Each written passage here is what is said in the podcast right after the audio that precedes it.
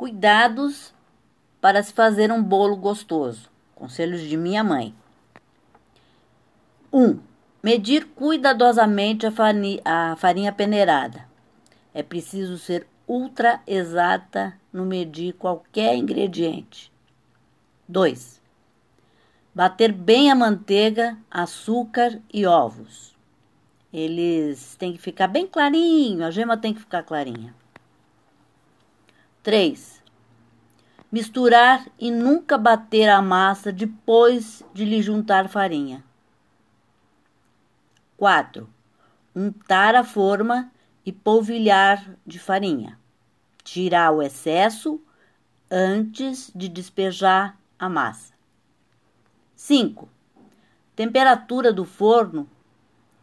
Você tem que aquecer o forno assim que começar a bater o bolo. Põe a mão um pouco dentro do forno para testar o calor. Não abra o forno nos primeiros 15 minutos de ser cozido. 6. Colocar o bolo o mais perto possível do centro do forno.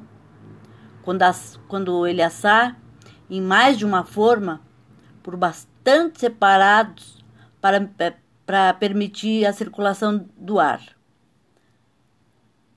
7. O bolo estará assado quando o palito que lhe enfiar saia limpo ou então pelo leve roçar dos dedos. 8.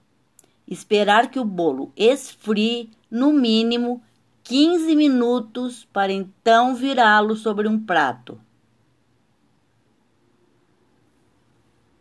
É isso.